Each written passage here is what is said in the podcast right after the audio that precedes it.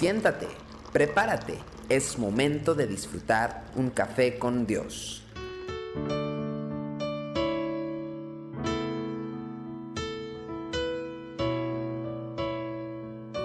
Con el gusto de siempre, aquí en Café con Dios, hoy queremos hablar de Proverbios 29:12, que dice, si un gobernante atiende la palabra mentirosa, todos sus servidores serán impíos. Lo que está enseñando este proverbio es muy sencillo, pero un líder debe recordarlo en todo momento. El pueblo termina siendo igual que su líder, siempre. Cuando el que gobierna es corrupto, los que lo rodean se volverán corruptos. Cuando el que gobierna es justo y recto, los de su alrededor acabarán convirtiéndose en justos y rectos, o por lo menos lo pensarán dos veces. ¿Por qué ocurre esto? Porque las personas que están cerca de un líder se contagian de la vida y las convicciones que éste tiene. Esta transferencia de estilo de vida es tan intangible que nos damos cuenta de ella solamente cuando vemos los mismos comportamientos en los seguidores del líder. Es por esto que un autor define la influencia como el poder que afecta a personas, elementos o eventos y que opera sin el ejercicio deliberado de esfuerzo por parte de alguien. Esta realidad es una de las claves para entender cómo podemos aprovechar el impacto que produce la influencia sobre los demás. No ejercemos control directo sobre este proceso, pero sí podemos contribuir para que nuestra influencia sea positiva. El secreto de la influencia descansa sobre el carácter del líder, es decir, lo que el líder es determina la calidad de la influencia que tendrá sobre sus seguidores. Y es bueno que entendamos que este principio se manifiesta en todos los ámbitos donde haya una persona que ejerce la responsabilidad de dirigir a otros, desde una familia, una casa, hasta una empresa, una iglesia. Puede darse en un grupo tan pequeño o en una entidad gigantesca, eh, incluso de una empresa multinacional o un gobierno de algún país o de algún estado, donde se hable de la existencia de una cultura corporativa, va a pasar eso.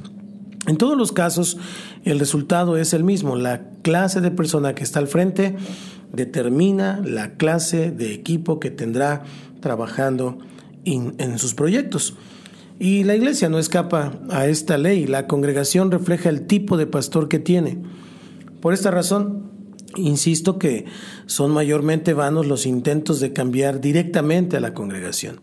Cuando se produce un cambio en el pastor, la congregación comienza a cambiar por sí sola. Si el pastor es una persona que ama la oración, no tendrá que pasarse la vida exhortando a la congregación a que tengan una vida de oración, porque ellos mismos se irán contagiando del espíritu que él tiene. Podemos afirmar entonces que lo inverso también es verdad. Si un pastor no tiene fe, la congregación no tendrá fe. Si un pastor ama el dinero, la congregación amará el dinero. Como líderes, entonces pesa sobre nosotros la responsabilidad de vivir vidas de fe, de compromiso con Dios, porque este es el mejor regalo que le podemos hacer a nuestra gente. Podremos ejercer sobre ellos una influencia superior a la de los mejores programas de formación del mundo, porque ellos ven más lo que hacemos que lo que decimos. Entrega tu vida a Cristo. Repite conmigo, Señor Jesús, hoy me arrepiento de mis pecados. Señor, te abro mi corazón y te recibo como mi Señor y Salvador. Entra en mi vida y hazme la persona que tú quieres que yo sea. Te lo pido en el nombre de Cristo Jesús. Amén. Desde el Centro Cristiano Yautepec, esto es Café con Dios. Bendiciones. Tu amor por mí. Es más dulce que la miel y tu misericordia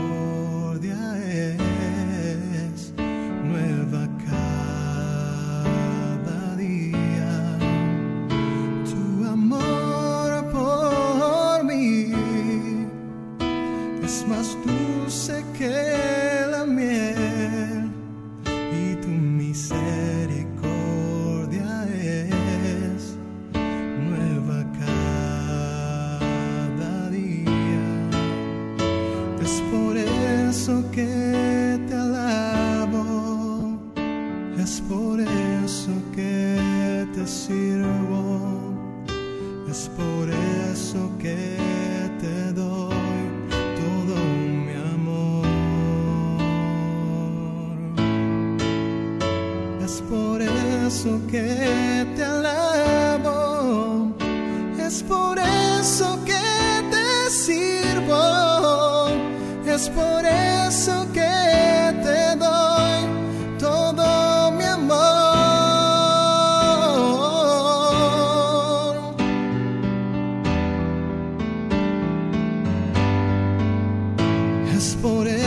eso que te elevo, es por eso que te sirvo, es por eso que te doy.